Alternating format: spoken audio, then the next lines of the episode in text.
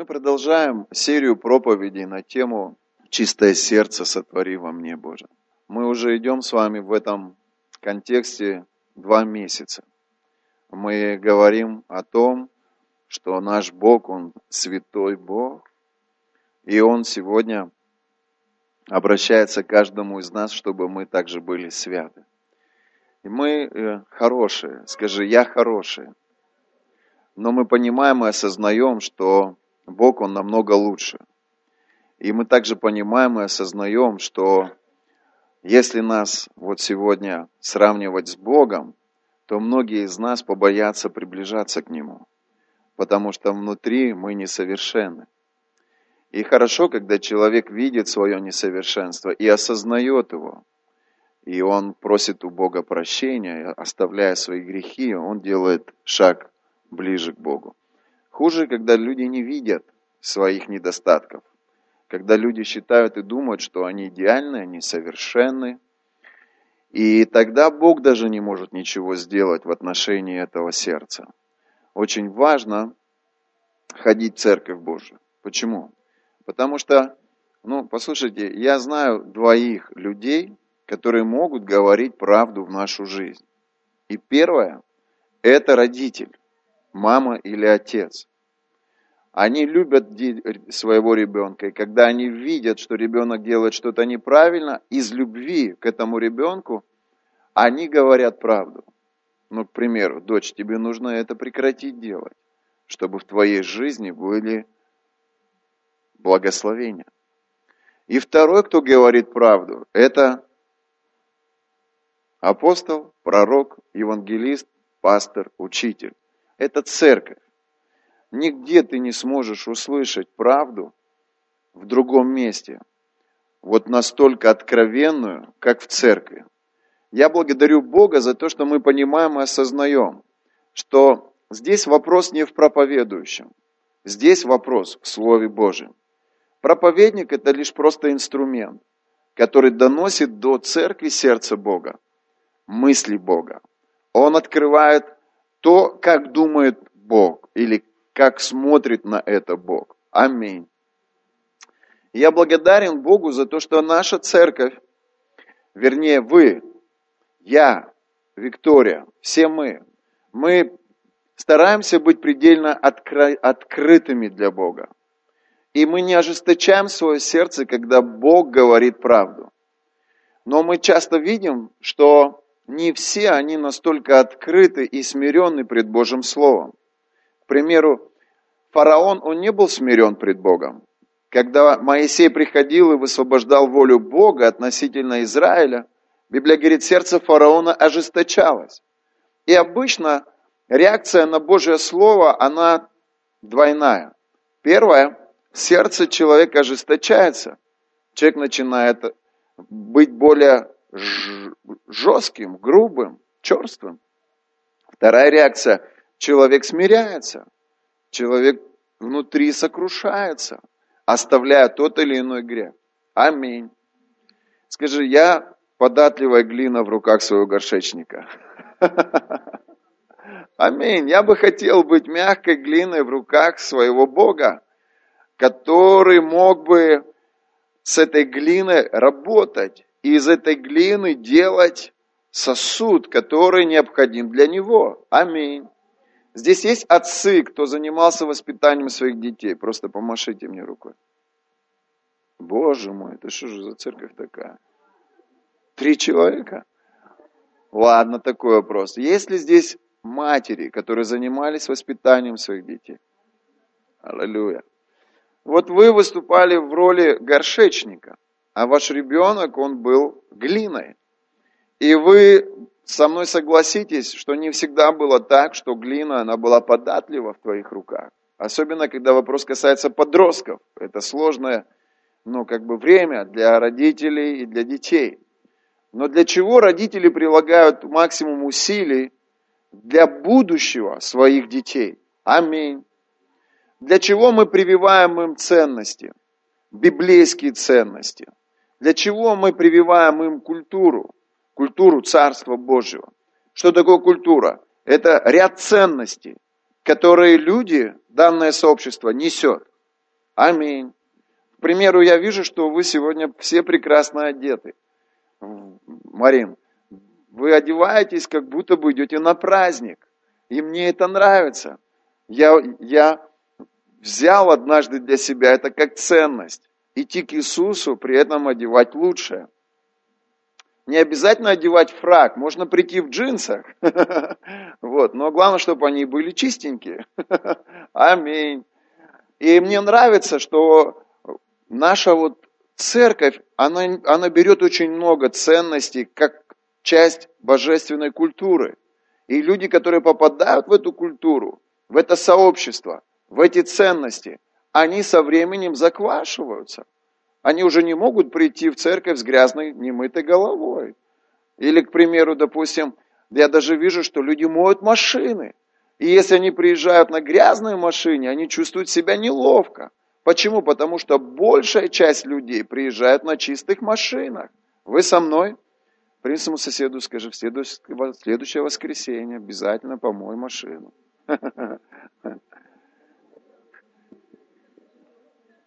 Да, у, у кого нечего мыть, пусть придет машина.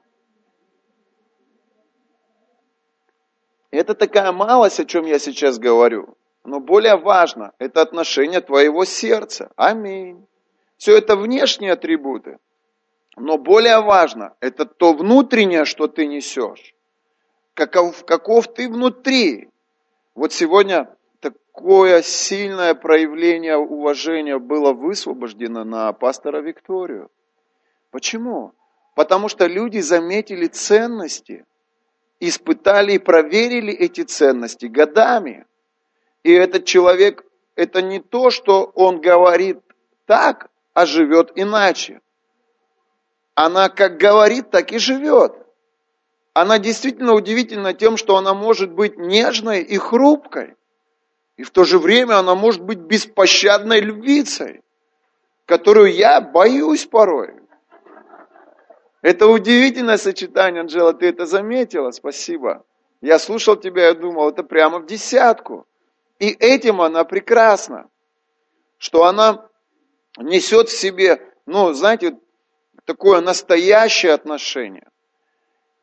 И эта атмосфера, которую вы принесли, мне кажется, вот этого уже достаточно, чтобы получить сегодня воскресенье благословение в этом Доме Божьем. И уже с этим можно идти домой. Но если бы она говорила одно, а жила бы по-другому, к примеру, изменяла мужу, допустим, призывала бы вас к чистоте и порядку, а сама бы приходила неряшливая, я даже представить себе этого не могу, то вы бы считали в этом во всем некую фальшь, вы бы видели лукавство. И люди, которые несут такой двойной стандарт, они, как правило, не, не, не получают проявления такого уважения со стороны общества. Люди просто стоят и ждут, когда будем поздравлять следующего. То есть Послушайте, быть настоящим – это быть честным. Быть настоящим – это, это жить так, как ты говоришь. Быть настоящим – это не допускать лукавства в своем отношении к Богу и к людям. Аминь. Вы со мной? И это настолько важно. И я хочу, чтобы вы сейчас обратили внимание на Бога, который решил, определить для себя одну нацию из всех, которые были на земле. И вот он, в планах у которого было построить нечто, чтобы отличалось от всего остального, определил для себя народ. И Библия говорит, что это кто? Это евреи. Я не знаю, каким руководствовался он выбором, то есть почему евреи, почему не китайцы, почему не русские, почему именно евреи. Ну вот его выбор, суверенный Божий выбор, пал на евреев, и он начал поднимать нацию. И для того, чтобы построить основания, он пришел и открыл 10 заповедей, что является основанием их морали, нравственности и духовности. Ты спросишь меня сегодня, пастор, а что такое мораль?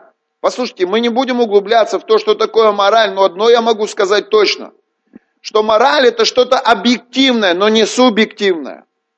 Субъективное это когда ты делаешь так, как ты считаешь нужным, но объективное это когда есть некий абсолют, то есть что-то, с чем нельзя спорить. И этот абсолют, это были 10 заповедей, которые Бог принес в этот избранный народ, и Он сказал, я хочу построить нацию, я хочу поднять цивилизацию. И для того, чтобы эта цивилизация развивалась и преуспевала, я приношу некий абсолют, я приношу заповеди, на основании которых вы будете строить свою жизнь. Аминь. Вы со мной? Сегодня сколько людей, столько и мнений. И у каждого правда своя. Спорить с людьми бесполезно. Потому что у каждого есть свой абсолют. Один говорит одно, другой говорит другое. Я с ребятами с морскими порой общаюсь. У них, у них в море много времени. Они читают книги. И они берут философию, они берут разного рода религии, и они накладывают одно на другое, одно на другое. И когда с ними разговариваешь, я помню Сергея Петровича, наши беседы с ним. Первое, что я ему сказал, Сергей Петрович, возьми все, что ты читал, и убери в самый дальний ящик. Следующие три года ты будешь читать только одну книгу, Библия. И когда ты ее прочитаешь, вот тогда мы с тобой сядем и пофилософствуем. Сядем и пообщаемся. И я помню, как каждый раз он пытался задавать мне какие-то вопросы, и вопросы были разные. Но когда я пришел к тому моменту, что он прочитал Библию, и когда он узнал истину, и когда, опираясь на эту истину, он начал подчинять свою волю воле того, что говорит Библия, у него начал как бы складываться некий порядок. Вы со мной? И вот эти 10 заповедей, которые Бог дал Израилю для того, чтобы начать новую цивилизацию, они привели Израиль к тому, что они процветали. Эти десять заповедей, этот канон, этот закон, это основание, этот фундамент, то, что есть Божья воля, приводили Израиль к такому пику процветания, что Библия говорит во времена Соломона, дело в том, что Соломона еще даже никто не обогнал. Вот в том уровне экономики, в том уровне благосостояния народа тогда, Израиля, как цивилизации, никто еще в жизни за это время не обогнал. Это, было, это был пик Израиля, когда они процветали. Но если бы одну из этих заповедей убрать, то не было бы того успеха и того роста, который был в жизни Израиля. И вот она правда. Каждый раз, когда Израиль они подчиняли свою жизнь Божьему Слову, они поднимались.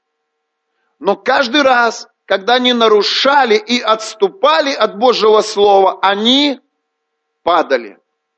И сегодня, когда мы смотрим на современную церковь, мы видим то же самое. Мы видим, как люди, которые имеют взаимоотношения с Духом Святым и подчиняют свою волю Слову Божьему, вот Денис тому пример. Сергей Петрович тому пример. Моя жизнь тому пример. Когда мы подчиняем свою жизнь Божьему Слову, мы видим, как в жизнях этих людей все налаживается. Саша, я вчера был у него на работе. Я зашел к нему в цех. Стоит четыре машины. Сергей там, друг его.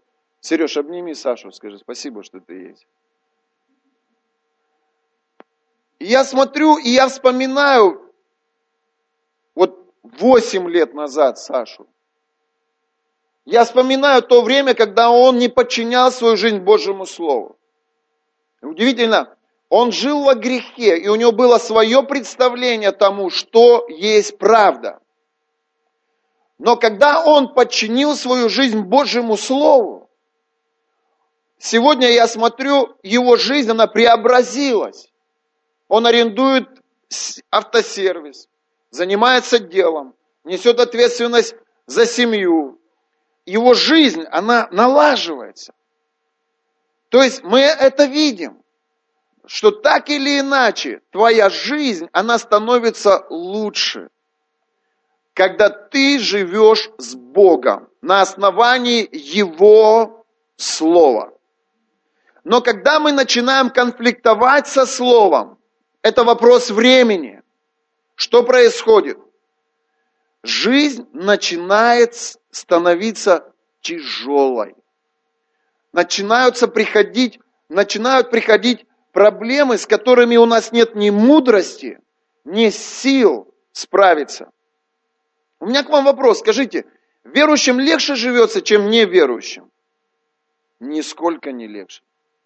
Это ложная идеология. Придите к Иисусу, и у вас все будет хорошо. Знаете, как в том мультике, этот львенок, львенок, помните? Да-да-да, про черепаху. Как он там песенку пел? Я на солнышке лежу, вот я в церковь, я пришел, все хорошо, все хорошо. Потом раз проблемы пришли, ой, а что это? Все же должно быть хорошо. Да нет, друзья, мы вот в этом отношении ничем не отличаемся от людей неверующих. Но вот что как приобретение или как благословение для нас, это благодать, при помощи которой мы через эти трудности проходим и остаемся здоровыми, сохраняем семью, выходим из кризиса. И, казалось бы, Одна и та же ситуация, но реакция верующего другая, в отличие от неверующего. И люди проходят через все то же самое, но проходят абсолютно по-другому. И заходят с песней, и выходят оттуда с песней. А неверующие, они погибают. Инфаркты, инсульты, разводы, алкоголь, драки и так далее, предательство и так далее и тому подобное. Вы со мной? Поэтому благодать для нас, верующих, это то, что нам необходимо для того, чтобы мы продолжали свою жизнь с Богом. И благодать, она приходит как результат нашего послушания Божьему Слову. Есть Библия с собой? Подними ее. Скажи, это моя безопасность. Аминь. Телефон, iPhone, iPad – книга, просто подними и скажи, эта книга моя безопасность. Аминь. Воздай Богу славу. И как основание сегодняшнего послания, друзья, это Псалом 31. Просто выделите его для себя. И если Бог даст, мы дойдем до него. Если нет, я буду в церковном чате заканчивать им. Но я хочу, чтобы мы сейчас с тобой посмотрели на девятую заповедь. Книга Исход, 20 глава, 16 стих, пожалуйста. Девятая заповедь – это то, что Бог открыл Моисею, и Моисей передал эти заповеди народу Израиля как основание. И здесь говорится, не произноси ложного свидетельства на ближнего твоего. Вы все читали эти заповеди, вы все с этим согласны, вы все это знаете. То есть, другими словами, здесь говорится не лги. Это фундамент любого успешного брака. Это фундамент любых отношений. Это основание, убрав которое, брак будет разрушен. Отношения будут надорванными. Это 10 заповедей, которые мы не можем взять и выкинуть или, или исключить. Это то, что должно прийти в нашу жизнь как осознание того, что для того, чтобы Бог поднял нас, мы должны обратить свое внимание на свое сердце. и сканируя его, задать себе вопрос. Во мне есть ложь? Может быть, мне необходимо прямо сейчас Божье вмешательство? Может быть, это семена прошлого, и эти плевелы, они еще остались внутри меня, как сорняки, которые необходимо убрать. Люди, которые занимаются садоводством, вы согласитесь со мной, что если мы оставляем сорняки там, где правильная культура, то сорняки эти, эту правильную культуру они будут давить, и не будет урожая. И для того, чтобы были плоды в нашей жизни, нам необходимо, чтобы Дух Святой искоренял ложь из нашего сердца. Аминь. Вы со мной? Я бы хотел сегодня поговорить на эту тему. Итак, Бог вкладывает основания для построения нового а, цивилизационного общества. Десять заповедей являются фундаментом, на котором будет стоять мораль, нравственность и духовность этого общества. И мы не можем взять и, это исключить. Вы знаете, как раньше, в древние времена, в Израиле наказывали за ложь. Представьте себе такую картину. Допустим, на улице был обнаружен труп человека. И для того, чтобы выяснить, что случилось с этим человеком, обычно искали свидетелей. И при двух свидетелях как бы выяснялась правда. И вот эти свидетели, смотрите, что в этой десятой заповеди говорится, не произноси ложного свидетельства на ближнего своего. Но мы как бы перефразируем это, и мы сегодня понимаем это так. В наших отношениях не должно быть лжи. В наших отношениях с Богом не должно быть лжи. В наших отношениях с ближним не должно быть лжи. То есть, смотрите, что интересно. Свидетельство при двух, оно принималось как правда. Число два – это, это символи, сим, символизирует число свидетельства. И когда два свидетельства, например, говорили, этого человека убил Васечкин, и я его видел, в момент этого убийства, то этого Васечкина судили, и за смерть его приговаривали к смерти. В Израиле было такое правило. Если человек дает ложное свидетельство, его убивают. Жестко. Но поймите, это было эффективно, и это не противоречило тогда закону. То есть на тот момент Ветхий Завет, он позволял, если человек выступает в качестве свидетеля и лжет, то, вот послушайте, по его свидетельству убили человека, и вдруг выясняется, что они дали ложные свидетельства.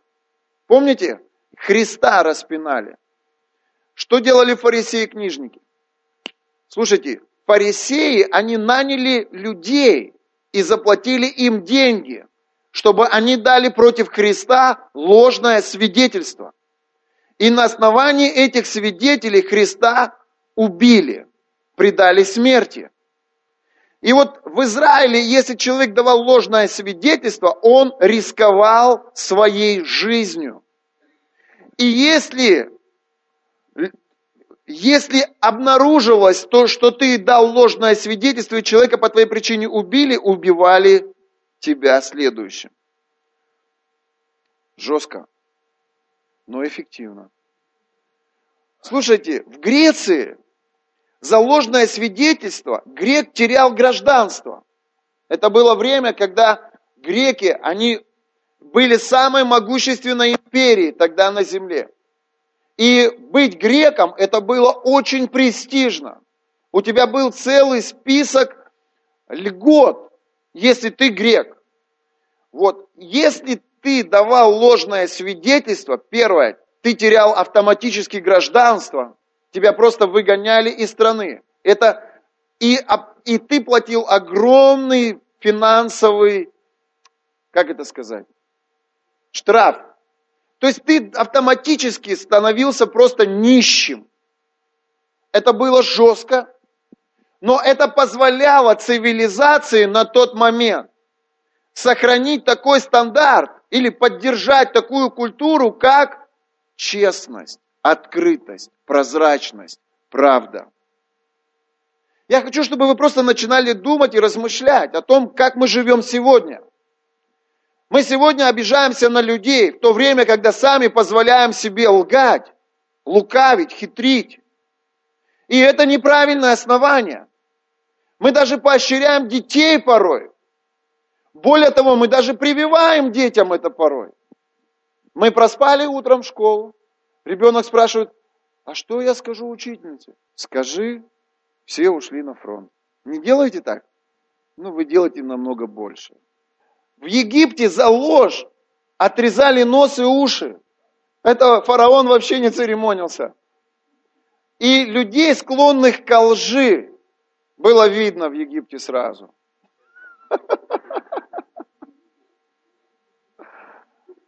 В Риме лжецов сбрасывали с 25-метровой скалы. Ее название было Торопейская. Она была названа в честь Торпеи, дочери начальника крепости, которая хотела предать Рим. И ее намерения стали известны, и ее сбросили с этой скалы.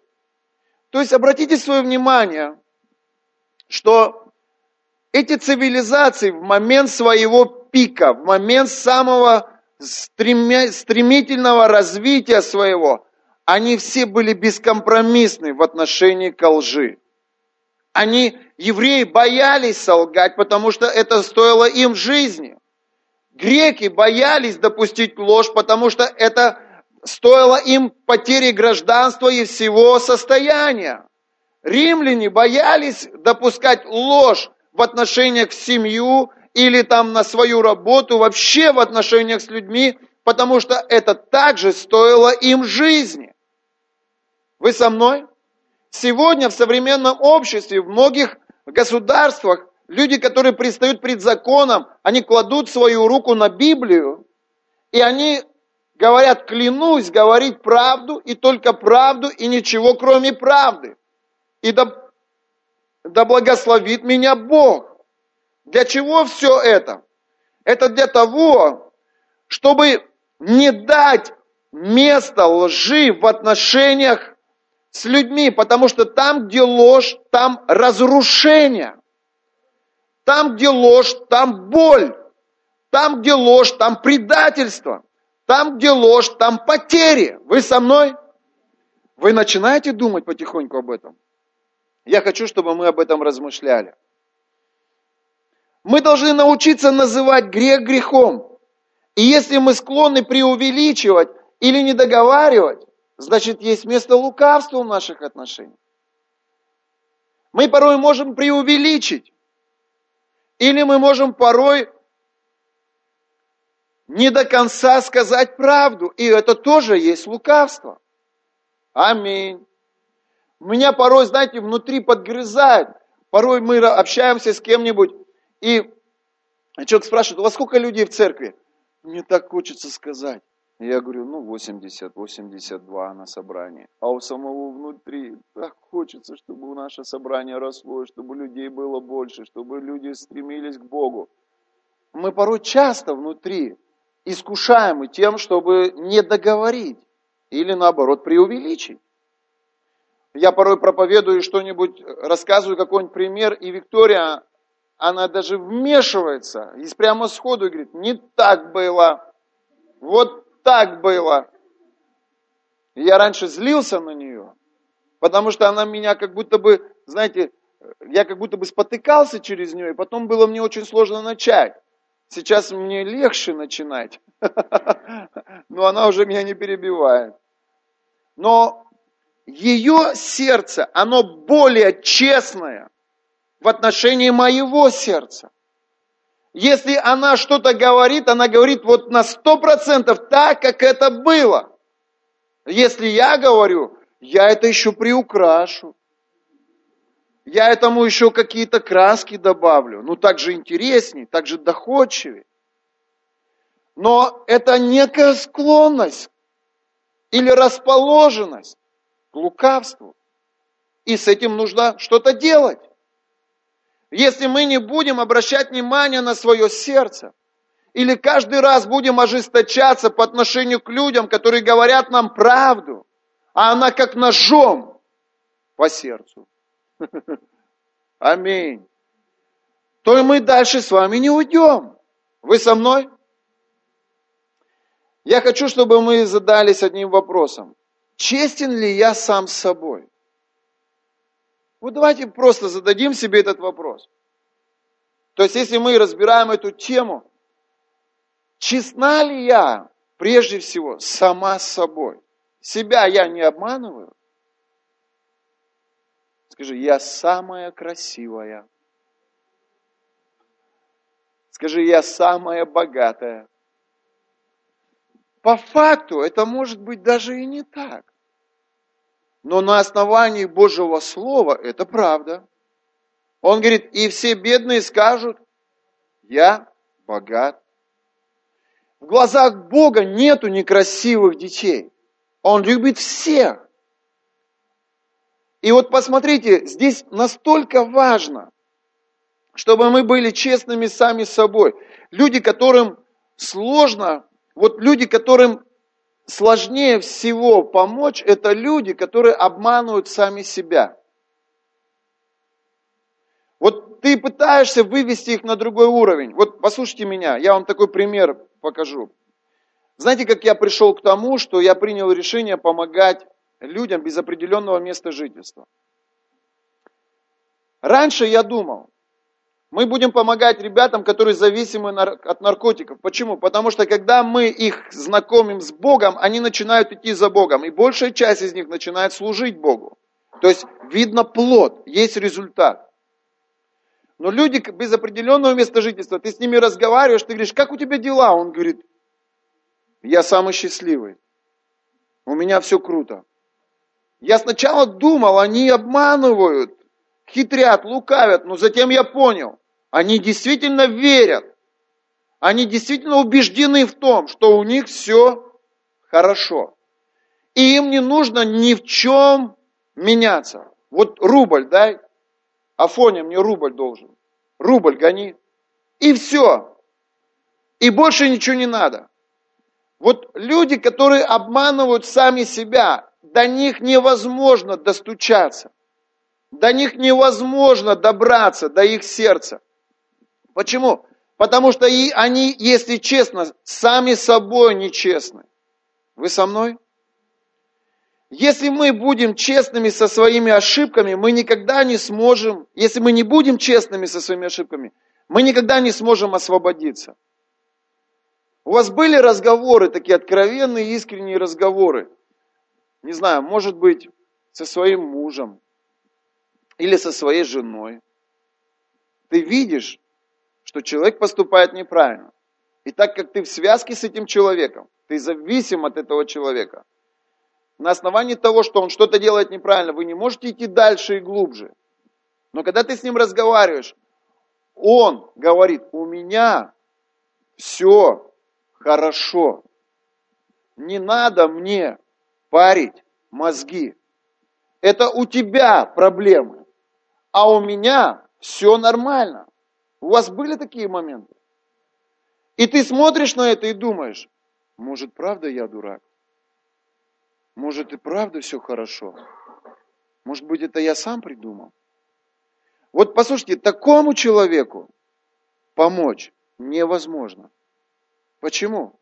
Потому что он настолько глубоко во лжи. Ну скажите, это что, нормально жить около контейнера в теплотрассе? И кушать то, что уже давно прокисло. Нет. Но поговорив с этим человеком, ты отходишь и думаешь, слушайте, ну я вообще бессилен здесь. Я ничего не могу сделать. У него все нормально. Вы со мной? А сколько таких проблем в браке? Мы служим одной семье в Геленджике. И ночью наша подруга кидает... Эта штука работает? кидает э, смс. Говорит, я не могу, я умираю, у меня внутри все выжжено. И я обнаружила э, фотографию своего мужа с другой женщиной, интимного характера. И я вот так вот, и, и фотография там 2006 года. И она говорит, и все это время я с ним жила, я ему верила, я ему доверяла. Вот, а получается, все это время он мне лгал. Она начинает с ним разговор. И он ей говорит, такого, ну, такой, он ей говорит, ну, а что ты хотела? Но так все живут. Моя ошибка, что ты это обнаружила. Если бы ты это не обнаружила, если бы я был чуточку умней, все было бы хорошо. Но вот у меня к вам вопрос, люди. Вот вы цивилизованные, образованные люди, здесь есть учителя, есть доктора. Скажите мне, действительно все было бы хорошо? То есть то, что он спит с другими женщинами, это нормально или нет? Так вот, послушайте меня. Как понять, что нравственно, а что безнравственно? Что морально, а что аморально? Послушайте, абсолют – это не то, что вам говорил ваш папа и ваша мама. Абсолют – это то, что говорит Бог. И вот эти 10 заповедей – это основание. И то, что выходит за пределы заповеди, это грех, Библия говорит. А то, что в рамках заповеди, это истина, Библия говорит. И грех заключается в том, что он лгал своей жене и спал с другой женщиной. Это грех. И что бы он ни говорил, и как бы он это ни преподносил, тут недавно ролик кто-то кинул в мужской чат, по-моему. А, фильм, фильм, я смотрел, Вика смотрела фильм, и я э, как бы был, стал свидетелем. Парень э, в Турции полюбил девушку, и у них русскую девушку, у них были какие-то отношения друг с другом. И вот дело уже шло к свадьбе, потом по каким-то обстоятельствам эта девушка долго не выходила на связь, и когда она прилетела в Турцию, он женится. И вот он женился, все, у него турчанка. Через какое-то время он прибегает к этой русской девушке и говорит, я тебя люблю, я без тебя жить не могу, я, я звонил, ты трубку не брала. И она говорит, да, и, и у нее такое утешение, что он ее любит, и она говорит, и что, ты с ней неделю прожил и их планируешь развестись? Нет, ты будешь моей второй женой. Я буду тебя любить, я буду о тебе заботиться. И она так смотрит на него. То есть, это женщина из России, у нас нету как бы в культуре два-три брака, две-три жены. А у них в Турции это нормально, то есть три жены, четыре жены, тысяча жен. Я шучу. Но он убежден, что это правда. Он убежден, что это нравственно. Он убежден, что это нормально. А для нее это неприемлемо. Вы со мной? Поэтому нету другого отвеса, что определяет, что различает ложь от правды, как только Божье Слово. Аминь. Вы со мной? И нет смысла спорить, и нет смысла никому ничего доказывать. Если у этого человека нет понимания того, что такое правда, он может свою ложь так преподнести, что общаясь с ним, ты вдруг скажешь, ну ладно, буду второй женой. Ну, это, прост, это, это пример, но, но многие люди, они так и живут.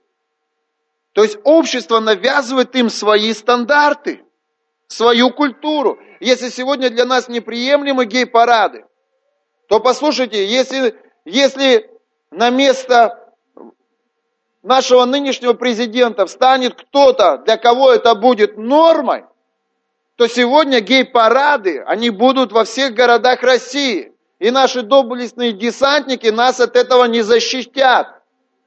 Они будут там же шагать со временем. Потому что, послушайте, когда приходит грязь, она всех замарает, запачкает. Вы со мной? Скажи, я стою в Божьем Слове. Скажи, для меня Божье Слово – это авторитет. Скажи, Бог мой абсолют. И мы должны прежде всего научиться быть честными самими собой. Второе, будь честным с другими. Что значит быть честным с другими? Вы знаете, вот я никого из вас не боюсь. Знаете почему? Потому что у меня нет ничего, чтобы я мог от вас скрывать. Я могу вас пустить, вот кроме своей спальни, в каждую область своей жизни. Я могу быть подотчетным в любой момент каждому из вас, если у вас добрые намерения, если у вас добрые мотивы. Люди со злыми мотивами, когда они узнают что-то, что они могут использовать в виде меча или кинжала, они могут принести вред, нанести увечья. Я прозрачен в отношениях с женой, с детьми, в отношениях с людьми. Люди, у которых нет лжи, они смелые, мужественные и дерзновенные. Когда я пришел к Богу, я понял однажды, что отец лжи – дьявол. И если я иду за Иисусом, то я должен закрыть дверь для дьявола. Я должен убрать ложь из своего сердца. И на протяжении всей своей христианской жизни я всегда очень внимателен к тому, что я говорю и что я делаю. Я не всегда абсолютно честен. Бывает, что-то изнутри тебя выходит, и ты слушаешь себя и понимаешь, ну это же неправда. Ну на самом деле же не так. И Дух, Он меня обличает в этом. И я чувствую внутри, знаете, такое, как, как будто бы я умираю, как будто бы я теряю силу, как будто бы я теряю расположение Бога сейчас. И я возвращаюсь в это место и исправляю все. Я исповедуюсь пред женой, я исповедуюсь перед своим священником. Вы знаете, что такое служение Иакова? Давайте откроем Иакова, 5 глава, 16 стих. Кто знает, что такое служение Иакова? Это служение исповедания. Смотрите, что говорит Бог. Мы говорим сейчас о том, чтобы быть честным по отношению к другим. Быть честным в отношениях с женой, с мужем, быть честным в отношениях с партнером, с другом, быть честным в отношениях с церковью, быть честным в отношении к городу. Яков говорит, признавайтесь друг перед другом в проступках. Послушайте, Бог говорит, признавайтесь ближнему. Признавайтесь ближнему. Вот я сейчас открываю свою наготу перед вами. Я порой бываю настолько искренним, что Вика говорит, зачем? Я говорю, послушай, ну я не знаю, это изнутри меня. Я просто открываю свою душу. Я открываю свое сердце. Я рассказываю правду, как оно есть. Я знаю, что Бог живет в правде. И я знаю, что эта правда, она может кого-то исцелить, кого-то вдохновить, кого-то ободрить. Аминь. Я не верю проповедникам, которые не открывают сердце и душу. Да, хорошо проповедовать Божье Слово, но ты открой свою жизнь, чтобы я увидел, живешь ли ты так, как ты проповедуешь. На самом деле ты настоящий или ты лицемер. Знаете, кто такие лицедеи? Актеры театра, актеры кино, которые одевают маску и несут сейчас один образ, завтра другой образ. Знаете, кто такие лицедеи в Царстве Божьем? Это люди, которые в церкви один, дома другой, на улице третий, на работе четвертый. Своему соседу, скажи, это не театр. Это церковь. Церковь, где мы собираемся несовершенные, но готовые к глубоким переменам в своем сознании, в своем сердце люди. Что нас объединяет? Желание измениться. Послушайте, если бы вы знали, из какого прошлого я вышел, если бы вы знали, из какого греховного прошлого я вышел. Вика, когда выходила за меня замуж, она позже сказала, когда я выходила за тебя замуж, я рисковала. Но то, что давало мне веру и мужество, это твое желание меняться пред Богом и перед теми людьми, которые рядом. Я был несовершенным, и сегодня я далеко не идеал. Но когда человек видит в твоем сердце искреннее желание к переменам, это дает веру идти за тобой, жить с тобой, что-то делать с тобой. Вы со мной? Воздайте Богу славу. Признавайтесь друг перед другом в проступках и молитесь друг за друга, чтобы исцелиться. Много может усиленная молитва праведного. Почему здесь Иаков не говорит, не признавайся перед людьми, признавайся только перед Богом. И в этот момент выключи микрофон, чтобы никто не услышал. Почему я открыто признаюсь в своем несовершенстве? Почему сегодня люди приходят там к пасторам или там к другим духовным лидерам и исповедуются, для чего Бог это принес в свою церковь. Это смиряет тебя и делает тебя прозрачным. Это приводит тебя в состояние настоящего, искреннего, смиренного сердца. Люди, которые живут во лжи, они одевают маску праведного, но при этом внутри грешат. И там, за пределами церкви, они грешат. Там, за пределами семьи, они грешат. Но когда человек выходит из греха, он выходит прежде всего из лжи. Он открывается. Мне нравится пятидесятничество церкви. Знаете чем? Там грешники, они выходят вперед и говорят, братья и сестры, я хочу покаяться пред Богом и попросить прощения перед всеми вами.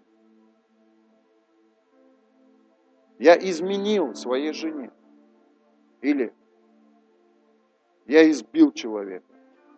Или они исповедуют свой грех. Они теряют лицо пред обществом, но находят расположение Бога в своем лице.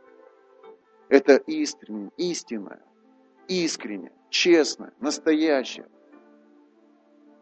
сердце. Скажи, сердце чистое сотвори во мне, Боже. Пять основных грехов, с которыми сражаются все. Похоть, зависть, ревность, ненависть, гордость. Кто-то с чревоугодием сражается,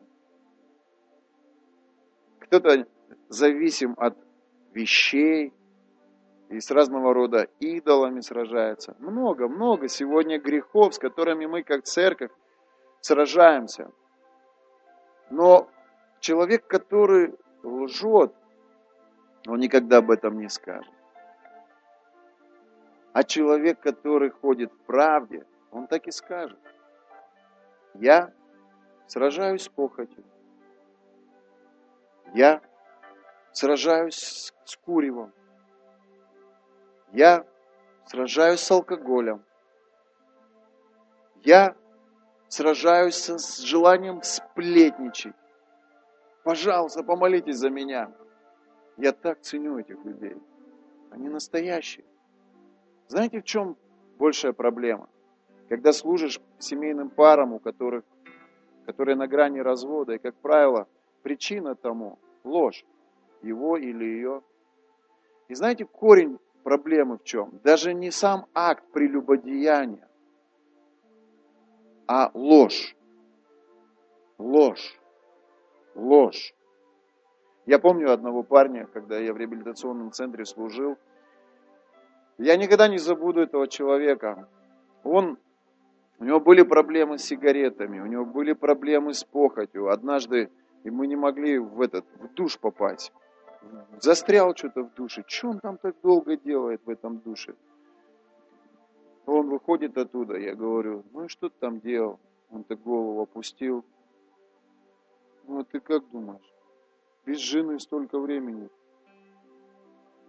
Вы знаете, вот обнять охота. То грех исповедует человек. Но он настолько внутри сокрушен и смирен, и честен. Другой бы сказал, не знаю, там, под мышками брил, ногти подстригал. Этот говорит, как есть. И милость сразу приходит. Но когда человек лжет, лжет сам себе, лжет другим, лжет Богу, вот просто отходишь в сторону. Ну что можно сделать в отношениях к, вот, к такому человеку? Если он сам себе лжет да?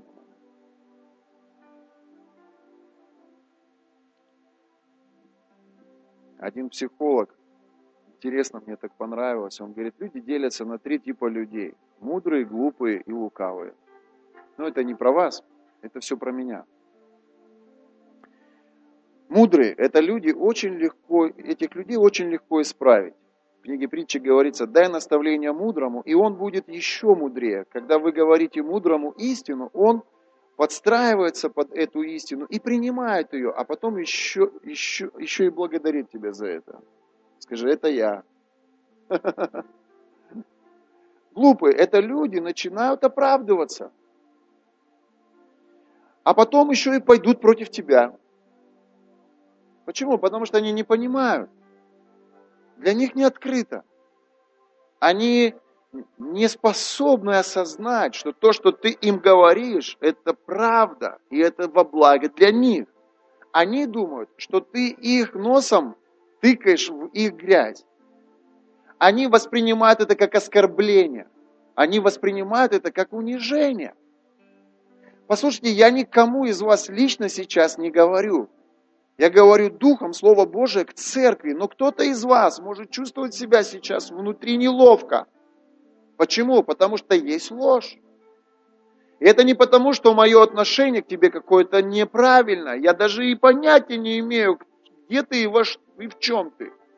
Я просто говорю Божье Слово. Но глупые люди, они не способны сказать, я был неправ, признаю. Они будут оправдываться. Они будут говорить все, чтобы себя утешить, успокоить и снять внутри себя напряжение этой истины. Вы со мной? Вы понимаете, что истина приносит напряжение? Вы осознаете, что истина, она порой как меч режет и приносит боль. Правда глаза колет, сердцу приносит некий дискомфорт. Вы со мной? Мы недавно были у Марины, Марин, так здорово было, спасибо тебе большое. И был такой хороший стол, и много вкусного на этом столе, но над этим столом, над нами, было огромный, как назвать, лоза виноградная. Огромный, как такой куст винограда. И такие маленькие виноградинки на нем. Я помню, Иисус, Он говорил, что я есть виноградарь, и моя задача подрезать виноград. Для чего виноград подрезаю? освобождая его от этого обилия куста, для того, чтобы он силу свою отдавал в плоды, в виноград. И тогда куст не такой большой, но виноград на нем большой и вкусный. Вы со мной? Так вот, Иисус, Он приносит правду через сосуды правды для того, чтобы сделать благо для нас – не для того, чтобы нас унизить, а для того, чтобы нас возвысить. Не для того, чтобы мы были внешне таким большим красивым кустом, а для того, чтобы мы внутри были более целостными. Аминь. Подрежу. Глупые этого не понимают. Они думают, что ты против них. И поэтому порой глупым людям ты даже не подходишь с правдой. Потому что они обидятся, ожесточатся, и в итоге ты будешь плохим. Вы таких встречали? Знаете, что интересно? Что порой я мудрый, порой глупый. А третья категория людей, кто назовет, какие? Лукавые. Лукавые. И самое интересное, что все эти три, они порой живут внутри нас. Или нет? Они порой внутри нас живут. Но вот кого ты будешь кормить, то ты будет расти и усиливаться. Если мы будем кормить мудрого и хранить свое сердце в том плане, что если кто-то говорит правду, и мы внутри будем способны смириться, принять эту правду и признать свою ошибку, мудрый будет внутри расти тебя.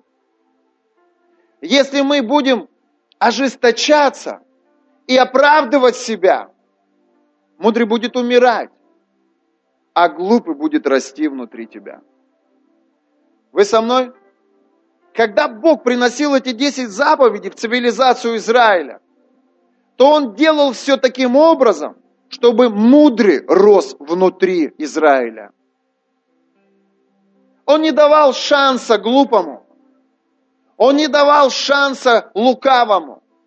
Он делал все так, чтобы люди были открытыми и прозрачными. И это ценность, которую мы, преслед... которую мы утверждаем в нашей семье. Мы мотивируем детей, мы мотивируем друг друга быть открытыми и прозрачными. Вы со мной? В моей жизни Виктория представляет собой закон. Она мне сказала, не дай Бог, на кого-нибудь посмотришь, Кого-нибудь посадишь на переднее сиденье, кого я не знаю, кому я не доверяю. Не дай Бог мне изменишь. Заберу детей, уйду, даже шанса не дам. Знаете, такой страх пришел. Думаю, это же женщина, она же сделает, как говорит. И когда на моем пути попадается какая-нибудь симпатичная девушка, я... А самому хочется посмотреть. Я же заметил, глаза-то красивые. Но у меня есть такой, знаете, страх, что я могу потерять свою семью. Вот Бог, видя Израиль, видя евреев, видя их склонность, прости Господи, Он им сказал, если дадите ложное свидетельство, умрете. Он им не дал шанса. Я не говорю, что ты должен быть таким. Я, например, не такой. Я знаю, что меня дурят. Я знаю, что мне лапшу на уши вешают. Но мое сердце к этому человеку, оно настолько могло привязаться за это время. Или я вижу целый список других характеристик положительных в нем. И я могу позволить мне лапшу на уши вешать. Хотя внутри всегда осадок остается. А вы? Вы позволяете крутить динамо в отношениях с людьми? Когда вам лгут, вы как себя чувствуете? Притча 9 глава 8 стих. «Не обличай кощунника, чтобы он не возненавидел тебя. Обличай мудрого, и он возлюбит тебя». Аминь. Кто из вас открыт, чтобы ваш пастор говорил правду в вашу жизнь? Три человека. Еретика, послание к Титу, 10, 3, 3 глава, 10 стих. Еретика после первого и второго вразумления отвращайся. Кто такой еретик? Новый перевод. Того, кто вызывает разделение. Предупреди раз, другой, но больше времени на него не трать. Этот психолог, которого я читал, он учил маркетингу. Он говорил, как организовать вокруг себя команду верных и надежных людей. И он говорил, смотрите всегда и определите тип людей. Мудрые, глупые, лукавые. Послушайте, с мудрыми можно далеко пойти. С глупыми тоже можно идти. Но с лукавыми идти невозможно. Простите. С лукавыми беда тебя ждет впереди. Вы со мной? Еретик – это человек, который лжет, несет ересь, говорит неправду. Библия говорит, Люцифер не устоял в истине. Это говорит о том, что было время, когда он стоял в правде. Но затем он вышел за пределы правды.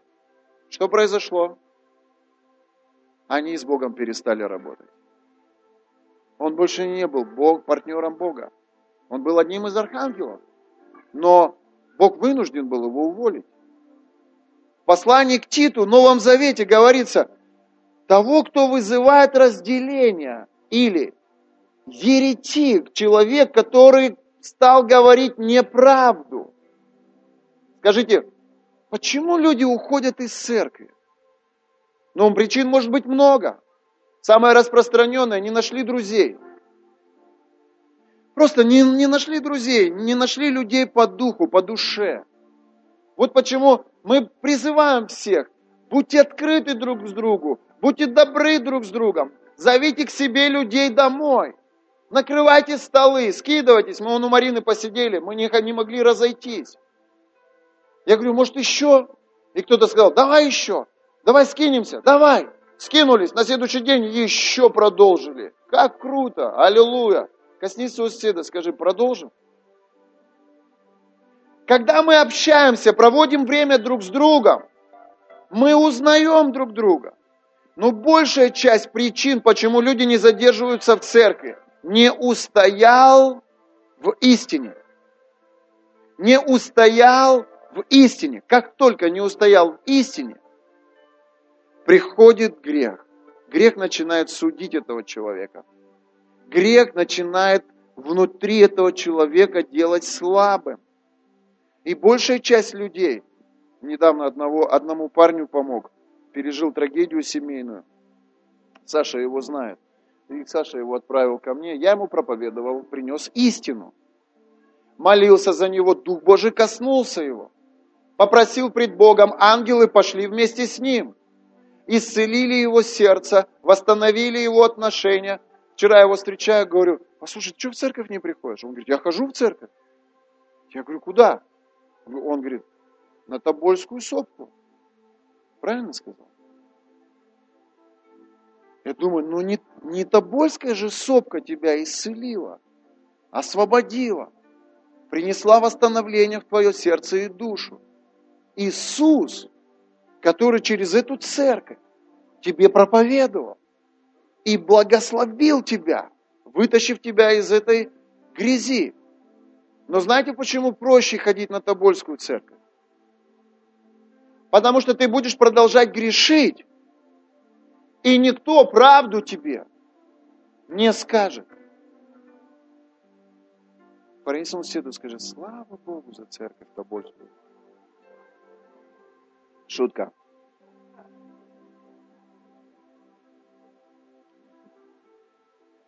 Один молодой служитель упал в блуд.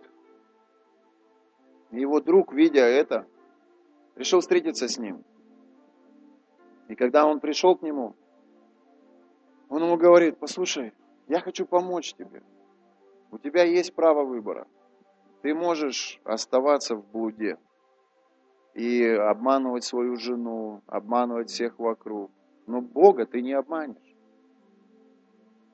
Пойми, у тебя проблема. Скажи, я могу тебе помочь? И этот молодой служитель, он говорит, у меня все хорошо. Все нормально. Все, что ты говоришь, все это ерунда, все это неправда. Я честный пред Богом, я честный пред людьми, я честный перед своей супругой. И вы знаете, вот в этой ситуации я уже был бы обезоружен, я бы встал и ушел. Ну что еще делать, да? Но мой знакомый, он говорит, послушай, Бог показал мне троих в тебе. Первый – это тот, кто любит Бога, любит свою жену, любит свою церковь. Тот, который внутри умирает. Второй – это тот, кто блудит, ждет встречи со своей любовницей, бежит туда и наслаждается утехами, и не хочет ничего менять. И Бог показал мне третьего человека – это человек, который убеждает себя, что у него все хорошо. Который убеждает свою жену, что у него все нормально. И который лжет людям вокруг, что он порядочный семьянин. И вот такой христианин. То есть вот эти три человека – это те люди, которые живут внутри тебя. Первым двум я могу помочь, а третьему я помочь не могу. Можно помочь мудрому, можно помочь глупому, но лукавому даже Бог помочь не может. Вы со мной? Сегодня у этого человека все хорошо. Более того, он пастор церкви. Это была точка его духовного восстановления, исцеления. И с этого момента его отношения с Богом начались серьезными. Сегодня у него 800 человек в зале – он пастор в большом городе, большой, такой процветающей, сильной, хорошей церкви. И каждый раз, когда он проповедует, он свидетельствует об этом, что все началось тогда, когда я принял решение быть честным самим собой, со своей женой и со своим Богом. Последнее. Скажите, как вы думаете, Бога можно обмануть? Скажите, Бог видит, лжем мы или говорим правду? Бога обмануть невозможно. Можно обмануть самого себя. Можно обмануть своего ближнего. Но Бога обмануть невозможно. Вы со мной? Но что чувствует Бог, когда вы лжете? Когда я лгу? Давайте простой пример. Папа и маленькая девочка, которой два годика сегодня. И она берет ручку и на стене рисует солнце на твоих новых обоях, в твоей новой квартире. К солнцу пририсовывает облака, а к облакам еще рисует море. И вот ты, папа, заходишь в комнату, и она встает и закрывает спинкой обои. И ты видишь, что что-то она хорошее сделала. Ты говоришь, доча, в чем дело? Ничего, папа. Иди дальше, куда шел. Вот точно так же наша ложь в отношении с Богом. Он видит, что ты там тайно где-то куришь. Он видит, что ты там, может быть, изменяешь супруге. Он видит, что ты, возможно, берешь деньги, которые тебе не принадлежат. Он видит, что ты, возможно, оправдываешь свои грехи, оправдываешь свою ложь самим перед собой. Он видит все это. Что он при этом чувствует, Денис? Вот так вздыхает он, как ты сейчас. Он, он просто расстраивается. Он, он, он, он, он, как бы так сказать, он просто, знаете, вот расстраивается, что вы через эту ложь даете место дьяволу в свою жизнь. Что он очищает, освобождает, исцеляет. Но когда вы допускаете ложь, вы открываете дверь для бесов и демонов в свою жизнь. И что происходит? Если ложь в отношениях с женой, бесы приходят в семью. Если ложь в отношениях с партнерами, бесы приходят в бизнес. Если ложь в отношениях с детьми, бесы приходят к твоим детям. Это духовные вещи. И церковь – это духовный институт. И я сегодня, я не призываю вас к морали и к нравственности. Я призываю вас к духовной дисциплине. Не лжесвидетельствуй. Это девятая заповедь в тех десяти, которые являются основанием для того, чтобы цивилизация Израиль росла и процветала. И нарушив одну из них, Израиль ставит себя положение проигрыша. Но сохранив эти десять заповедей, Израиль определяет себя на успех. В наших отношениях с Викой могут быть недомолвки. И то в редком случае, когда я пожертвовал больше, чем мы планировали. Я боюсь ей говорить об этом. Я молюсь, чтобы пришли плоды, и чтобы она увидела результат моих даяний. Порой я могу не сказать, куда я пошел. Я пошел в баню, но ей не сказал. Потому что если я скажу, что я пошел в баню, она может сказать, какая баня? Тебе надо быть дома с детьми. И то каждый раз, когда я делаю подобного рода вещи, я понимаю, что я лукавлю. И я чувствую внутри некий дискомфорт от этого. Я работаю над своим сердцем. Я работаю над собой. Но если я изменю ей, демоны придут в наши отношения. Сегодня мы с ней ходим за ручку. Сегодня утром мы с ней пошли прогуляться, и мы идем с ней за ручку. Я ловлю себя на мысли. Мне 43 года. И я как, как, как, как, как 19-летние подростки беру свою девочку за ручку. Но это не потому, что Послушайте, это состояние души такое. Это такой мир, который Бог дает. Это, это наполнение Его благодатью. Вы понимаете, о чем я говорю?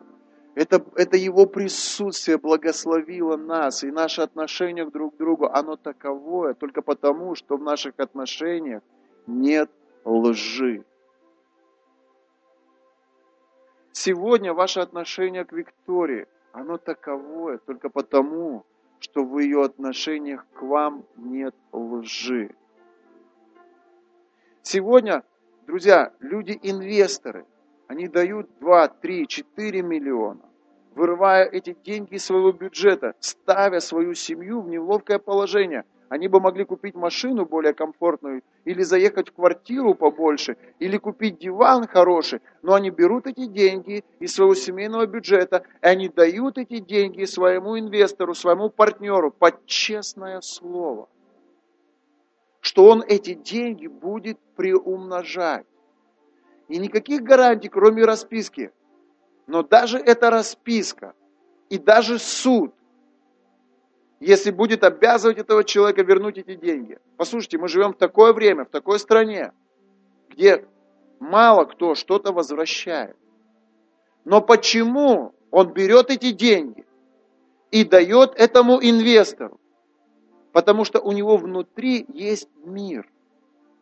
У него внутри есть доверие.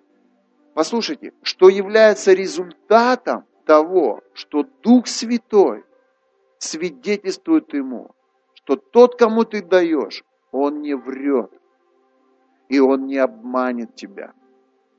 Вы со мной? Но если человек лжет, бесы, они будут свидетельствовать тебе, что туда давать нельзя. Вы со мной? Кто ходит во лжи, он окружен бесами. Кто ходит в истине, он окружен ангелами. Кто допускает ложь, на его жизни давление демоническое. И люди, которые вокруг попадают под это давление. Кто ходит в правде, вокруг него доброта, благодать. Или, как я сегодня поймал, мир. Я и беру ее за руку, мы идем. И это не потому, что я такой влюбленный, она такая красивая, я ее только сегодня увидел, хочу завоевать ее сердце, ее расположить. Это состояние моей души. Это просто некий мир, который в наших отношениях. Принес соседу, скажи, не надо грязи в наших отношениях. Команда прославления, пожалуйста.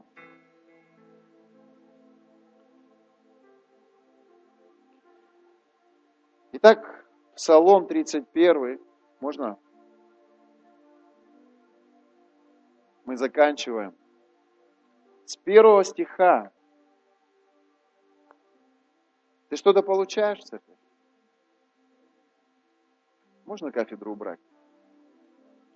Псалом 31, с первого стиха. Посмотрите, церковь. Блажен. Кто такой блажен?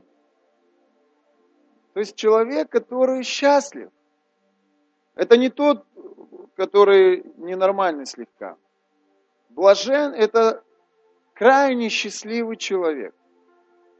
Итак, крайне счастливый человек – тот, кому отпущены беззакония, и чьи грехи покрыты. Подождите, можно выключить это? Пожалуйста, дальше. Блажен человек, которому Господь не вменит греха, и в чьем духе нету лукавства. Послушайте, вы хотите счастья? У каждого же свое определение тому, что такое счастье, да? Послушайте, вы хотите жить в шаломе, в мире. Настройте себя таким образом, чтобы вырвать плевелы, которому определение ложь. Призывайте людей к правде. Будьте сами примеры правды. Призывайте людей к искренним отношениям. Будьте сами примером в искренности. Не бойтесь быть уязвимыми, но будьте мудрыми. Нужно знать, с кем быть искренним.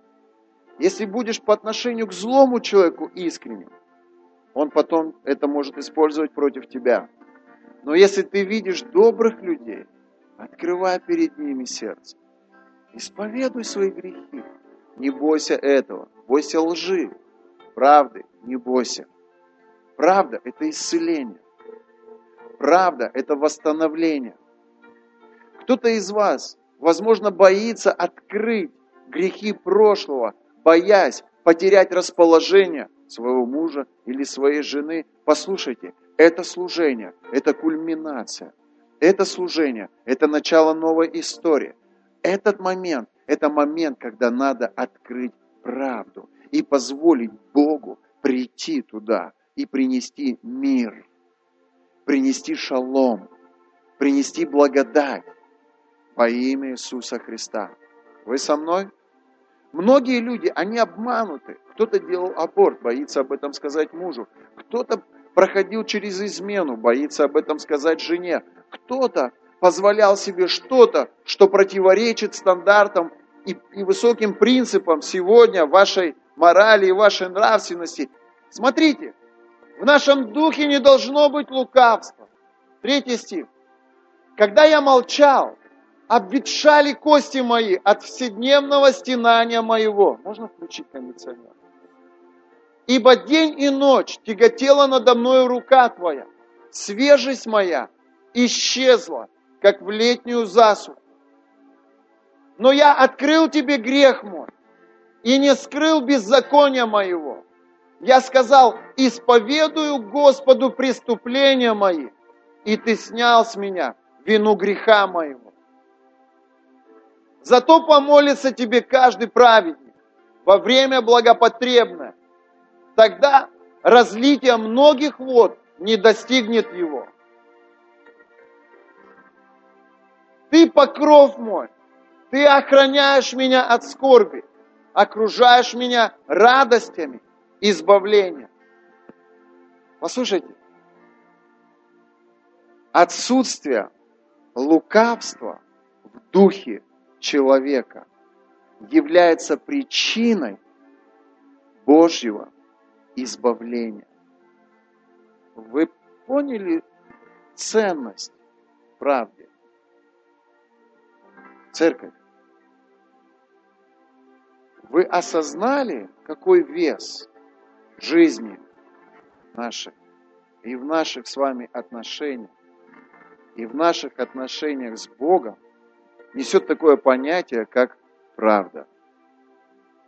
Если да, воздайте Богу славу. Аллилуйя!